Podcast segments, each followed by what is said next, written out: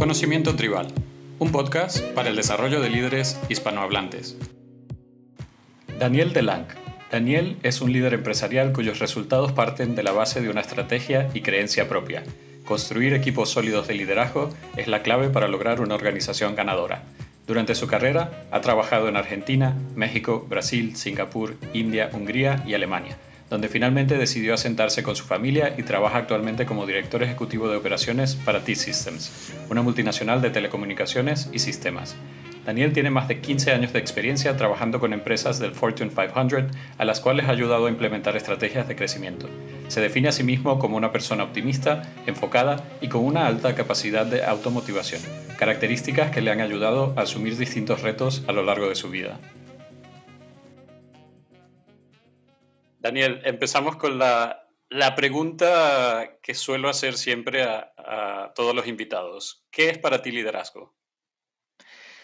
Liderazgo para mí es em, o sería una persona, em, una actitud que, que em, combinan, eh, digamos, unir personas, un grupo de personas eh, y unirlo em, en el sentido que, que, hay un objetivo en común y cualquier forma, cualquier eh, cosas que hay en el camino, que la gente sigue en ese objetivo que hay eh, desarrollado en común.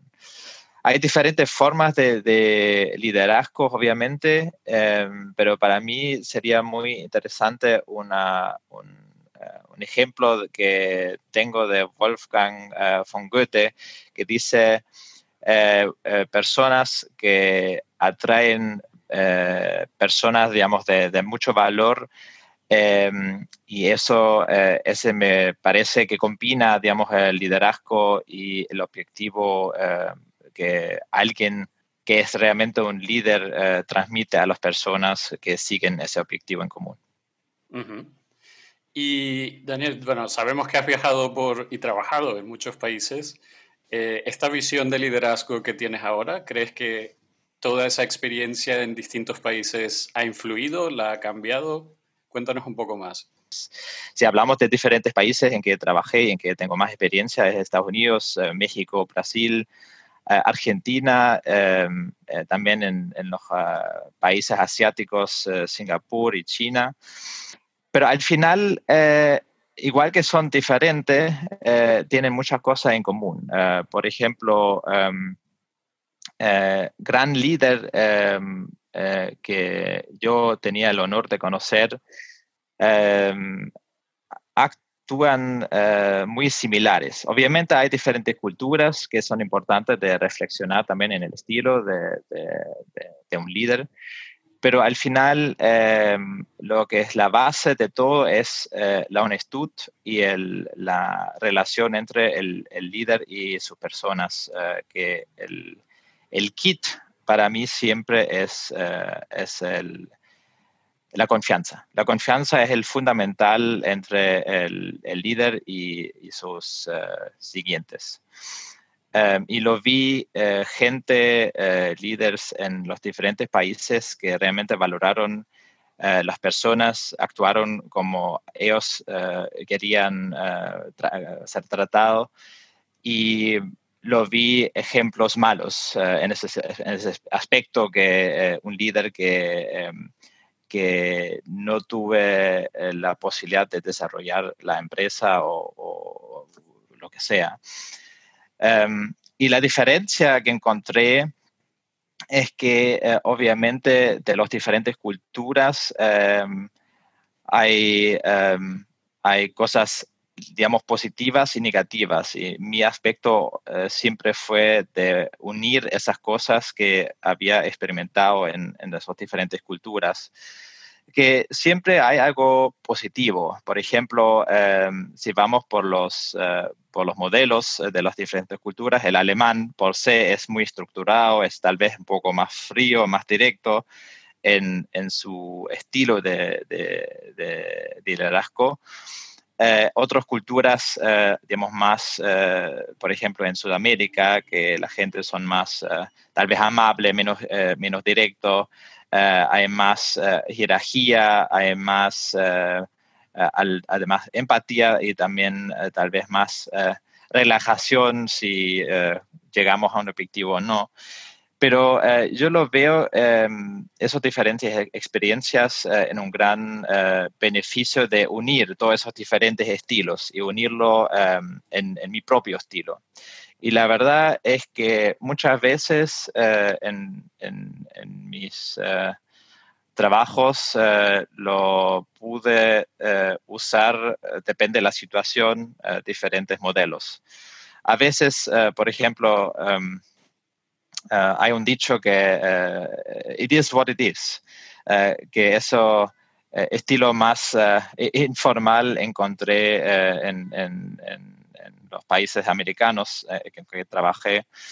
Y a veces no, no, se puede cambiar, hay que aceptar y ver la mejor forma. tal vez el alemán, el estilo alemán, que yo sea propio alemán, tal vez trata de analizar uno o dos semanas por qué no funcionó, qué no funcionó. Y, y así es un gran, eh, un gran placer de realmente tener tantas experiencias en diferentes países y realmente usarlo eh, adecuadamente en el día cotidiano. Entiendo entonces, Daniel, que para un líder tiene que ser importante poder adaptarse ¿no? a, su equipo y a, la cultura de, de, su equipo. ¿Cuáles fueron algunos de los mayores errores que tú cometiste durante tu carrera en este sentido? Te doy un ejemplo. yo trabajé con Hungría una época y tengo que decir que las primeras eh, experiencias que tuve con la gente allá, no, no puede decir que, que, eh, había una relación difícil pero tampoco, eh, tampoco se prendió el fuego, digo yo, eh, en la relación entre, entre yo y el equipo allá. Pero yo siempre trato de realmente entender la raíz eh, de la gente, por qué la cultura, por qué la gente son como son. y, entonces yo decía, no, no, no acepto que lo pienso así. Entonces decía, bueno, tengo que invertir más tiempo, entonces decidí de viajar más seguido a Hungría para, para realmente sentarme con la gente, experimentar, entender cómo son. Y el, la experiencia hermosa fue que hasta ahora tengo contacto con, con, la gente que conocí en esa época. Y me invitaron eh, eh, todos los años para su, eh, su, su, campo para que pueda festejar con, con, ellos, que para mí fue un, una experiencia buena que a veces alguien se tiene que abrir y no, em, y no dejar la ilusión de la primera, eh, de la primera experiencia. hay, que, hay que buscar un poco más y invertir más tiempo en entender realmente la, la situación. Otro ejemplo que tengo es, eh, para mí, obviamente, por mi historia, mi esposa es eh, argentina y yo viajo mucho para, para el oeste, em, perdón, para el este. Em, y eh, China es una cultura eh, muy diferente al, a lo había experimentado antes de, realmente entró en el país. Y mi, la persona, el líder que estaba antes de mí trabajando con el equipo era alemán también y era em, no, no le importaba mucho de realmente entender la cultura. Y yo le decía, como con la experiencia que tendría con Hungría, que era antes, que no acepto eso que es así como es y listo. Em, y había mucho, mucho conflictos en, esos equipos. Em, entonces, lo, realmente invertí el tiempo de entender, a ver, cómo es la cultura asiática, cómo es la cultura china, por qué son como son. Y em, eh, sorprendentemente, rápidamente lo logramos que teníamos que lograr, porque se abrieron también eh, y no, no, también vieron que hay ah, un alemán que tal vez es más sensible a la cultura. Obviamente a veces te cuesta más tiempo eh, de, invertir en entender y, ver cómo, cómo, funcionan las cosas, pero lo veo eh, mucho mejores resultados después. Y hasta ahora también estoy conectado y a veces hacemos llamadas con mis colegas de esa época, que también me demuestra a mí que fue fue eh, útil y con mucho valor de invertir ese tiempo de primero entender bien cómo es la cultura, cómo son las personas, por qué son así como son. Y cada uno también tiene sus, sus problemas personales que también influyen. ¿no? A, veces encontré personas que que tenían problemas eh, privados que eh, obviamente influyen en el, día profesional, que es importante también tener en, cuenta eh, en esas relaciones. Sí, de hecho me acabas de recordar uno de mis jefes, que él es de Sevilla, del sur de España, y precisamente tiene un estilo de liderazgo muy, muy social, en el cual se interesa también por, por tu vida personal, porque sabe que si tú estás mal en la vida personal, obviamente no vas a tener un buen desarrollo en, el trabajo. Mientras que también he trabajado con jefes eh, alemanes, franceses, holandeses, y, quizás la visión es completamente la opuesta, ¿no? Tu vida personal es tu vida personal y, yo no me voy a meter ahí a menos que tú quieras contarme. Interesante esos distintos tipos de liderazgo. Hablabas de Hungría, China, eh, y también hablabas de honestidad y confianza. ¿Cuáles son algunas técnicas que tú le darías a esas personas que están empezando su carrera en liderazgo para, ser más transparentes con su equipo y para generar confianza? Eh, confianza para mí es una palabra muy profundo y muy amplio. Em, si tengo que especificar que para mí confianza es, em, es em, una forma de ser muy correcto, ser ejemplo y además ser muy,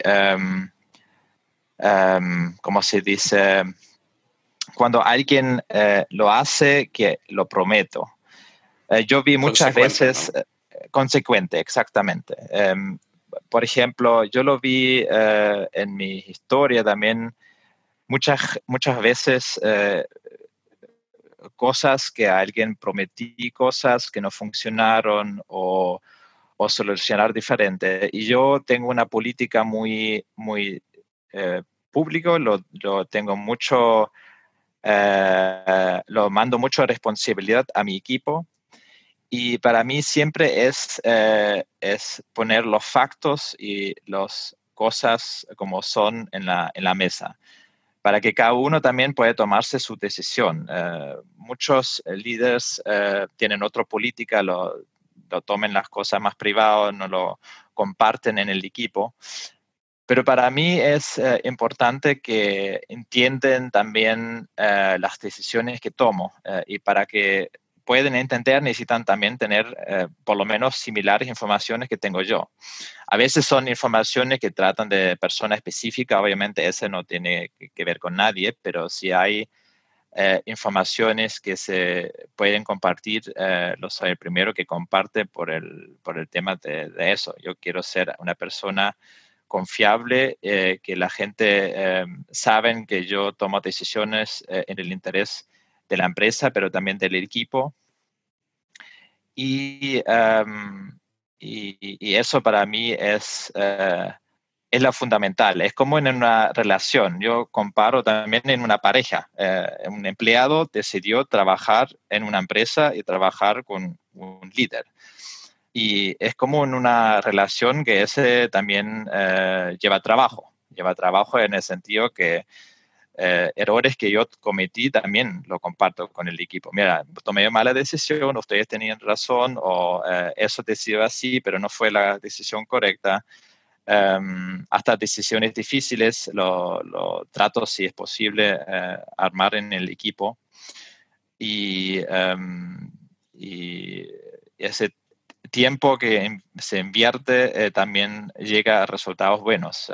hasta ahora tuve la suerte y el, el honor de estar líder de de un, grupo de gente que eran muy unidas. Y para mí siempre es importante que, que si alguien, por ejemplo, tiene un problema, que cada uno del equipo ayuda a esa persona y no eh, yo también experimentaba en, grupos de líderes eh, que, siempre había alguien que estaba el culpable o alguien que estaba el, el problema, el problem child, como se dice. Y no me parece un, un indicador de, de, un buen equipo, todo lo contrario. Eh, entonces, para mí es importante de, de, ayudar uno al otro. Es como los, los, los mosquetires, D'Artagnan, eh, eh, ¿cómo se llaman eso? Y, y, y, eso llega a un, a un resultado em, hermoso porque se sabe que alguien se puede relajar y funcionan las cosas y cada uno toma decisiones para el equipo um, coherente. Has mencionado algo que contrasta mucho con la cultura de las generaciones anteriores que es la vulnerabilidad para aceptar los errores. Y eso creo que forma parte de la, de la, transparencia también, ¿no? Sin embargo, hace unas semanas escuchaba un conferencista que decía, transparencia hacia un equipo no significa decir absolutamente todo. Entonces, ¿cuál, es ese balance, en tu opinión, al ser transparente con tu equipo?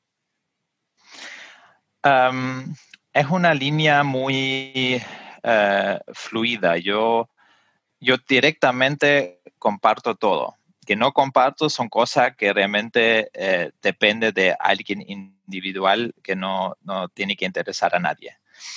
Eh, por ejemplo, eh, decisiones impactosas de una reestructuración que, que tengo como tarea que mi, mi, gerente me da a mí, mira, Daniel, necesitamos eh, reorganizar un equipo, eh, por favor, prepararlo o, o reducir personal, cosas así, lo, lo comparto eh, igual que sea un mensaje difícil o un mensaje bueno, porque al final eso también es la parte de la realidad. A veces hay que tomar decisiones fuertes y eh, yo tuve confrontado en mi carrera de decisiones muy fuertes, uh, pero el mensaje no cambia, pero es diferente eh, cómo alguien incluye las personas que tal vez están afectados de una, de una decisión así, por ejemplo, una reestructuración o eh, de echar personal, que nunca es, una, nunca es un, un proceso lindo, pero creo que que si la gente confía en, en, vos como líder, saben que vos te interesás en buscar una solución. Eh, por ejemplo, eh, ese año tuve que tomar decisiones eh, fuertes de dejar personal y para mí fue el fundamental de buscar una solución para cada individuo eh, no siempre con, éxito, pero sabían que voy a hacer todo posible para que podamos encontrar una solución eh, para cada uno. Y eso creo que es eh, algo que valoran mucho la gente que trabajan para vos, hasta el punto que trabajan mucho más que tal vez tendrían. sabes que son personas de confianza y de, que te siguen a, tu camino también y te apoyen. Eh, y, eso me parece em, para líderes que ahora de nuevo entran en ese entorno, una experiencia eh, hermosa. En realidad, esa es el parte más interesante para mí de, ser un líder de un equipo, que sabes que te puedes, eh, te puedes realmente... Em, em, y es una relación de, los dos lados, ¿no? No es, eh, no es de un lado o del otro lado. Eh, puedes confiar en, en, tus personas. Y entramos en un tema que ya sabes que me apasiona, Daniel, que es la inteligencia emocional y la empatía. Para ti, ¿qué tan importante es para un líder eh, tener una alta inteligencia emocional y esa empatía? Y somos todos personas, no somos máquinas. Y como hemos uh, tocado el tema de muchas veces, um, alguien reacciona como reacciona por, por una vida o por un efecto em, que pasa en la familia, en el día fuera del trabajo. Em, o hasta en el trabajo puede pasar, ¿no? Y, y, para mí, eh, esa inteligencia emocional es eh, tener sensores, eh, detectores que, que son muy sensibles a personas. A veces me cuesta, te digo, porque ah, a veces alguien está tan, con tanta presión de tomar decisiones, de ah, hacer un cambio, lo que sea. Pero para mí eh, muchas veces, eh, por ejemplo, en la noche estoy reflexionando a ver por qué la persona reaccionó así y por qué decía esa palabra, porque palabras y eh, reacciones a veces son, son muy buenos indicadores cómo siente la persona internamente. Y para mí es, es eso. no muchas personas, te digo, eh, tienen esos sensores o por lo menos sensores tan sensibles. Yo tengo un, uno de mis empleados tiene mm, los mismos sensores que tengo yo. Es muy, es muy interesante. a veces lo, lo, lo, compartimos los, uh, los uh, experiencias en una conversación, en una reunión y yo le pregunto, mira, yo algo con eso no funciona y confirme o no confirme. Pero ese me parece eh, es fundamental de un, eh, líder, líder, de tener esos sensores, entender a ver qué pasó la persona y también hablar con la persona. Una cosa es entender, pero también es la forma de buscar la conversación con la persona y entender eh, eh, y estar interesado realmente. Yo, por ejemplo, em, yo estuve con un, un, líder que preguntaba todos los días cómo estás pero en realidad no, no le estaba interesado en realmente cómo estoy. Eh, Esto es típico de, de, la cultura inglesa, por ejemplo, que te preguntan mucho how are you, pero no esperan que realmente les empieces a contar cómo estás. ¿no? Claro, y, yo, por ejemplo, si tengo una conversación así y, y, hay una reunión, si no es una reunión con un cliente, no lo corto porque cuando realmente estás abierto de hablar con, con con una persona y te comparte qué se siente o qué, le pasa, no hay un límite de, por ejemplo, una reunión de 30 minutos. A veces eh, me tomo el tiempo de, una hora y media, dos horas, porque me parece importante de entender por qué la persona es así. Porque un día yo también voy a tener un problema privado o me voy a sentir mal o voy a tener lo que sea y espero que mi líder también se toma el tiempo a entender por qué soy así como soy y también dame una mano de ayudarme. Y, eso me parece es la inteligencia emocional que es eh, una capacidad fundamental para ser un, líder. Eh, no digo que es imposible de aprender, pero realmente es una práctica de todos los días de tratar de entender cada palabra, de entender eh, indicadores de las personas con que trabaja. Se puede, se puede entrenar, no digo que es una habilidad que no se puede entrenar o practicar, eh, pero obviamente es más difícil de, un curso en matemática. Eh, pero que también, si sean los líderes jóvenes que entran ahora en ese entorno, ser abierto de realmente tratar y valorar las personas. Y yo diría que cuando tú eres el líder y, depende de ti la contratación de tu equipo, siempre es un poco más sencillo, ¿no? Porque buscas, quieras o no, personas que sean afines a ti en, en esos valores. Ahora, cuando tienes un líder por encima de ti, que no tiene esa inteligencia emocional tan desarrollada o esa empatía tan desarrollada, ¿cómo lo has gestionado? Es eh, difícil y bueno porque me pasa justo ese ahora en ese momento. Em, para mí es una situación em, muy feo en el aspecto que yo creo por lo menos, ese no, nunca se, se sabe hasta cierto punto, pero creo que eh, las personas eh, eso es el, más fundamental. Obviamente el cliente, el, centro, eh, pero al final son las personas que sirven al, cliente. Y si trabajas con alguien que no em, tiene esa empatía y no tiene esos sensores, o hasta el punto que no le interesa, me cuesta mucho de aceptar eh, hasta que no acepto un líder eh, de, esa forma. Y yo tuve eh, muchas experiencias, hasta ahora la mayoría de mis experiencias fueron liderazgos de, que yo tuve un gran honor que pueda trabajar con personas así. Em, entonces más me cuesta todavía de aceptar una experiencia, digamos, no tan, tan adecuada que yo digo, yo soy el, la persona que está entre ese líder y mi equipo. Y, yo soy una persona que no, que no cierre la boca, sea difícil o no difícil la situación. Yo pienso que yo soy la, el, como el manager de proyecto, yo soy el líder y, y yo soy la persona que protejo el equipo. El equipo puse la mano en el fuego por mí y yo soy la persona que tiene que decir que sí o que no. Y tengo varias eh, situaciones que tuvimos eh, discusiones eh, fuertes porque yo me parece que tengo una cierta sensibilidad cómo se dicen las cosas. A veces es muchas veces la forma en cómo se comunican cosas.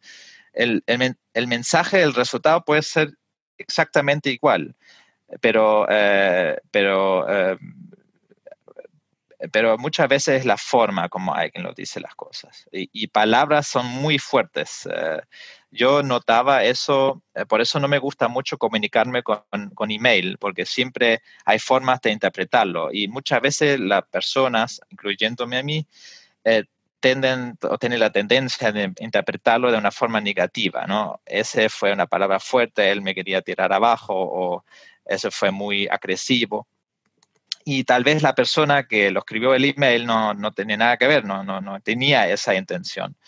Por eso me parece eh, importante de, ah, también uh, reflexionar uno mismo a ver cómo, cómo, qué palabras hay quien usa. Y bueno, volviendo a la pregunta, eh, es mucho comunicación. También declarar que alguien quiere y necesito a veces eh, el, líder que está arriba tuyo eh, acepta, a veces no, pero eh, yo digo, ese no es aceptable de no continuar de, declarar que alguien piensa que es el correcto.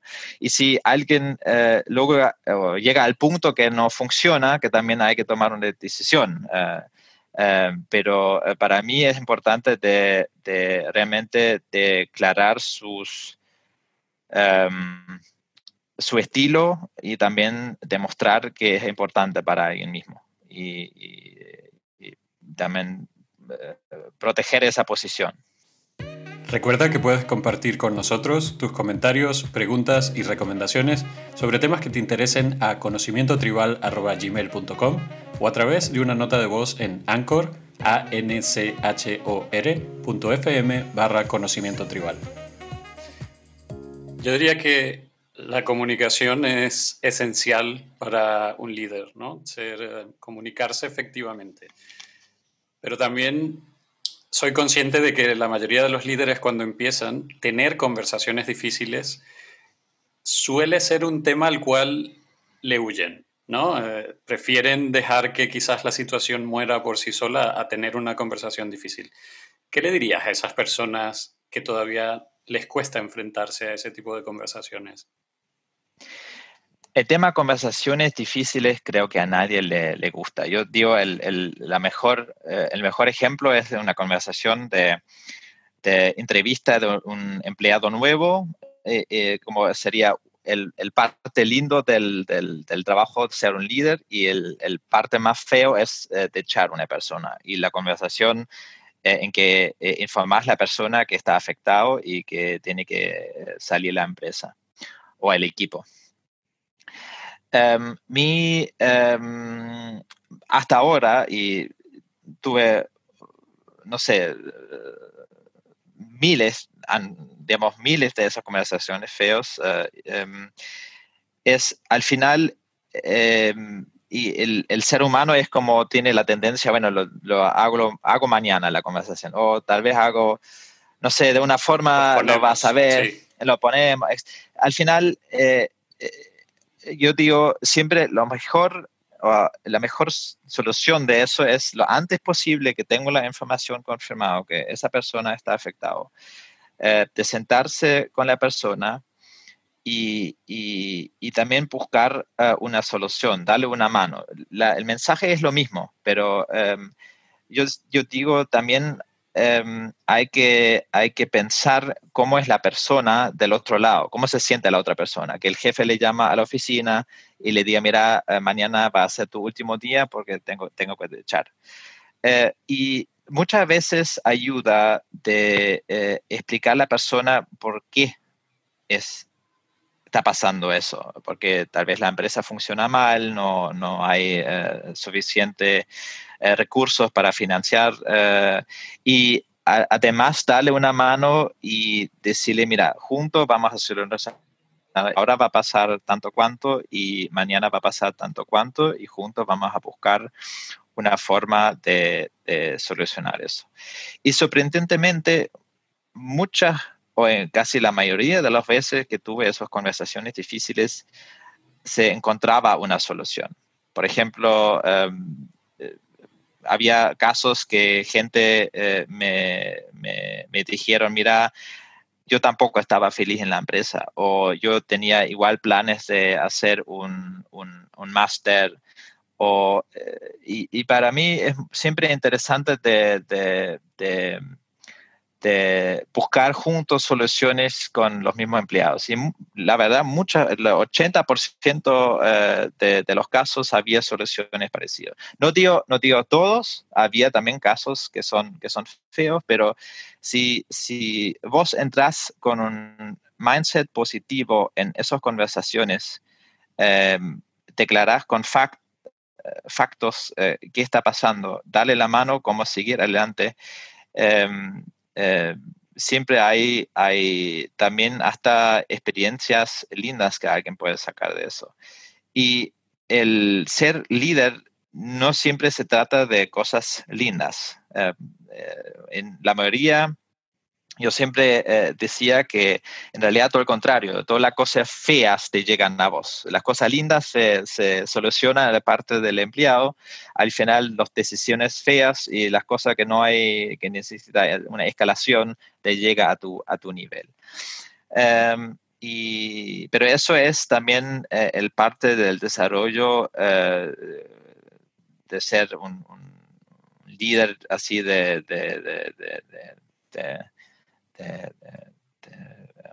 uno de los, de los mejores, eh, de realmente entrar en, eso y no tener, eh, no tener miedo.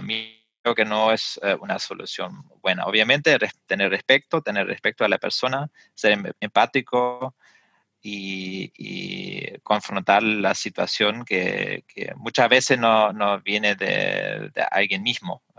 y a veces está la decisión de, de, la empresa o de los gerentes que alguien tiene que ejecutar, pero siempre hay la, la, eh, la opción, cómo lo ejecutas, de, de, una forma humana, de una forma de respeto o así eh, sin respeto. Y lo vi de las dos formas y eh, no, por suerte no experimentaba, digamos, o estaba afectado de las dos formas, pero siempre decía, a ver, que a mí me gustaría cómo alguien me trata si me manda ese mensaje como empleado.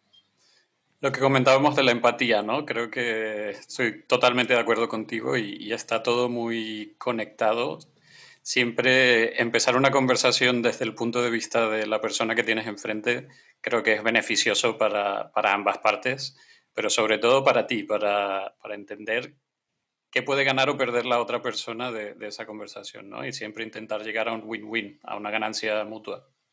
Absoluto, absoluto. Y, bueno, obviamente eh, eso fue un extremo, ejemplo extremo, pero también hay conversaciones, eh, por ejemplo, si un empleado quiere eh, una subida del sueldo o más vacaciones, hay el rango de las diferentes conversaciones que, que se puede imaginar en la situación es muy amplio, pero siempre em, hay que entrar en esas conversaciones con la perspectiva que, que, que, hay una solución primero y segundo que hay una forma de que cada uno sale como ganante de, de la conversación. Absoluto. Excelente. Daniel, cambio tema y paso a autogestión, porque pienso que es una de, de las áreas eh, que son realmente importantes para, para, un líder. En estos días leía eh, un artículo de, mm, de, la revista Harvard Business Review que comentaban, eh, ponte primero la máscara de oxígeno, y usaban ese símil con los aviones sobre cómo si tú no estás bien, si tú no te pones la máscara de oxígeno, es imposible que puedas ayudar a tu equipo o a tu empresa. ¿Cuál es tu rutina diaria? para mí eh, hay dos preguntas en esa pregunta. La primera es eh, cómo estoy motivado, digamos, todos los días para ser una persona positiva. Y yo, por suerte, soy una, soy una persona, digamos, eh, que, siempre veo el chance de, algo. Eh, hasta situaciones difíciles eh, veo que hay chances.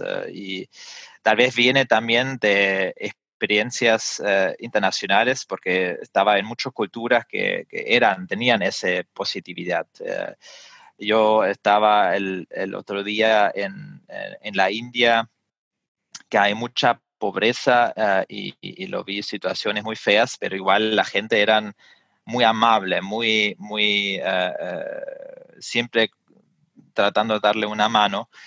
Y, y, eso eh, con, digamos, conservé para, para, mí mismo, porque me parece la, la, el mundo eh, y la vida es muy corta para perder un minuto de pensar negativo. Obviamente tengo también eh, fase que no me siento bien y que, que, lo veo la situación muy difícil, pero también eh, como las situaciones positivas eh, lo comparto eh, también cuando no me siento bien. Y lo, lo, digo abiertamente a mi equipo, mira, hoy no me siento muy bien, no tuve un caso familiar que no me, tocó, tal vez tenemos que hoy no tener justo decisiones difíciles, lo pasamos para el día de mañana, que cada uno lo, lo tiene, pero para mí eso es, es fundamental. Y, y yo trato en mi rutina diaria eh, buscar la forma que,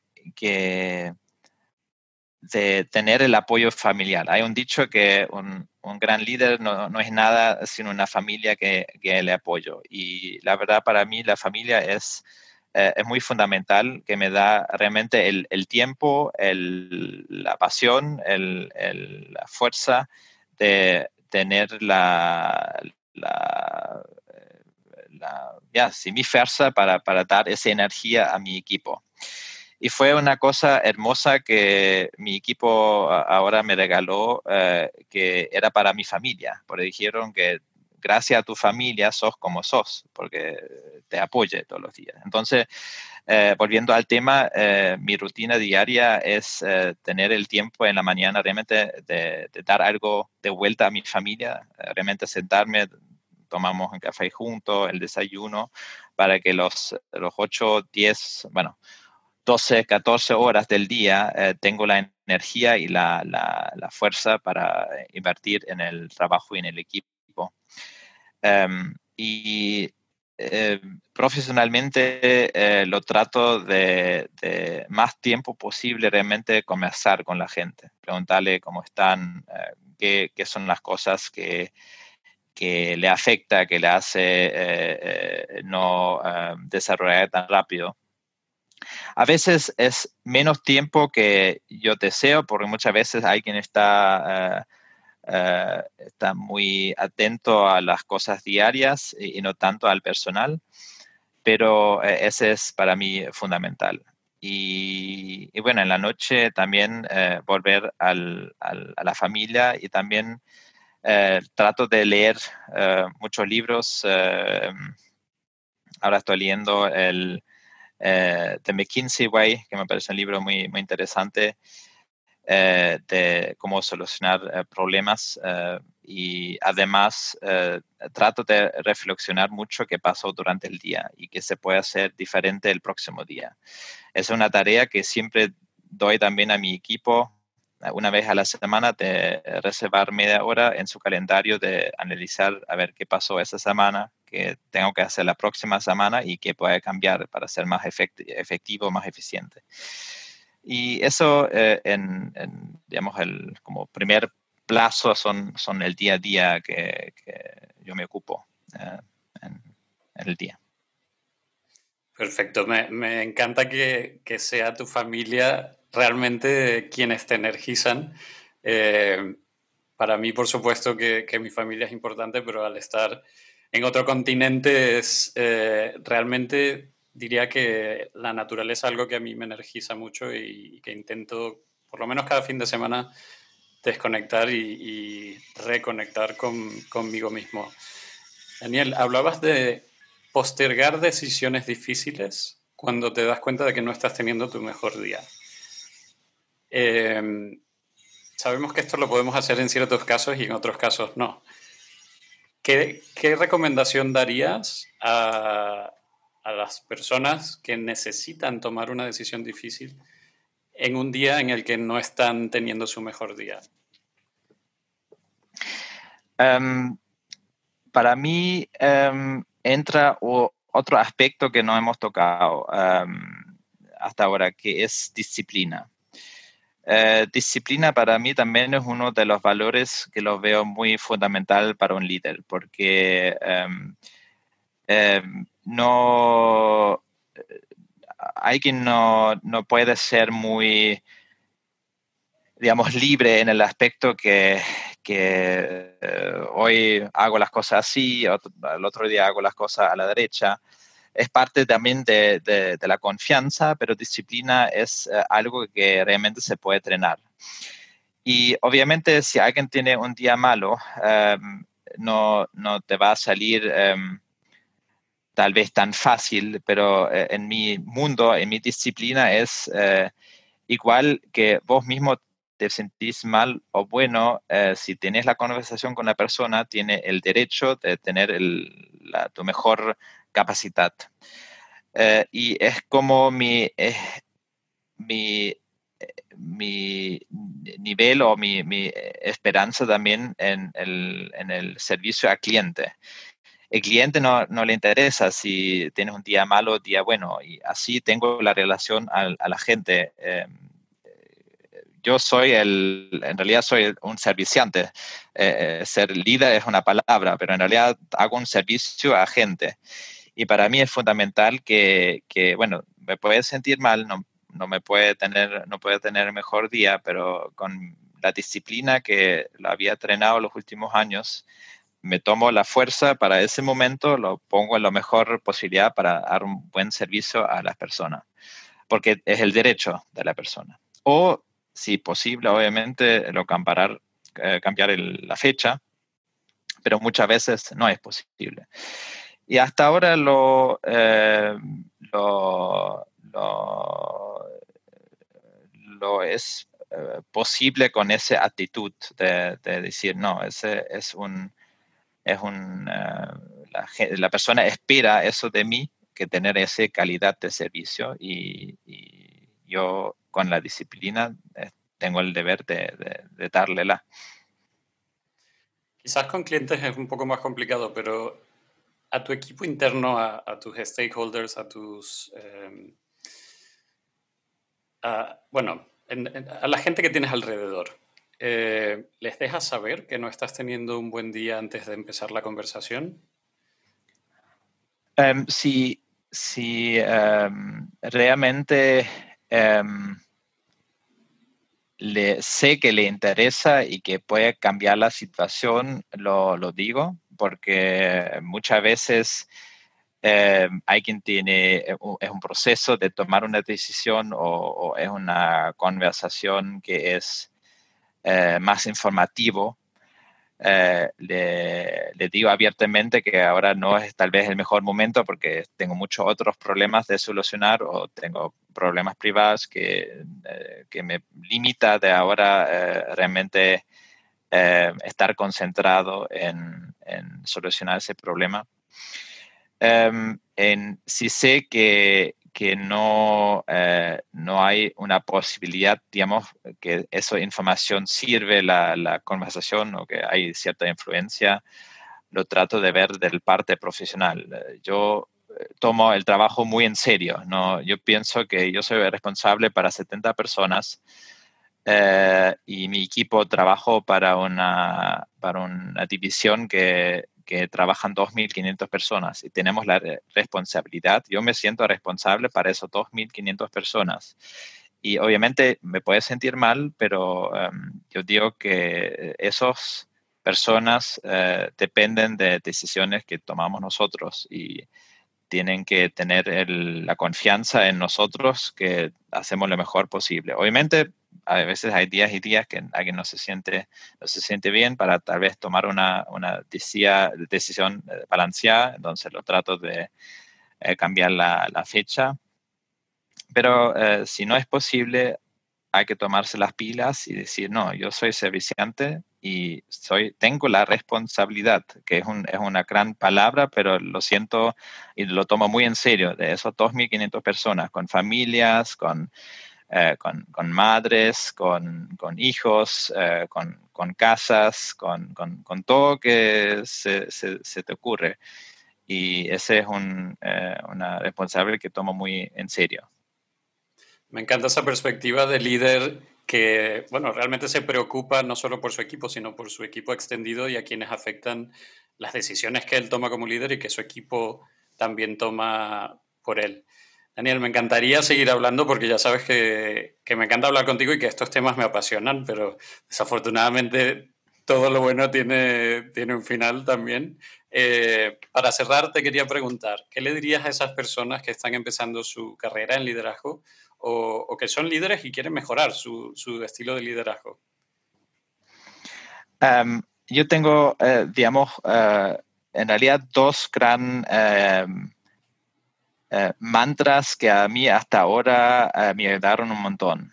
Una es fix the right problem, que es en inglés, pero solucionar el problema indicada. Muchas veces el problema que alguien tiene eh, es muy superficial y no es siempre suficiente de tapar la, el, primer indicador. síntoma, pero no la enfermedad. Es, Exacto, exactamente. Digamos, tomarse el tiempo a entender realmente qué es la raíz del problema y solucionarlo.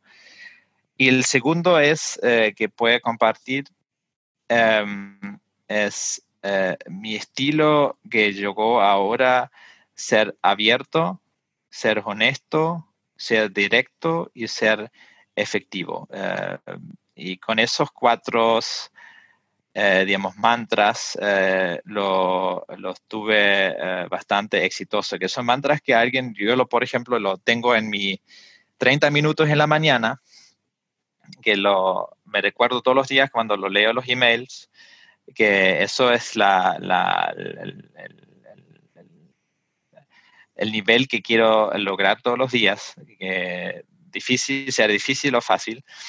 Y con eso creo que alguien si lo repita y llega y trabaja con uno mismo, eh, los líderes nuevos em, eh, pueden lograr eh, ser unos ejemplos hermosos para sus empleados.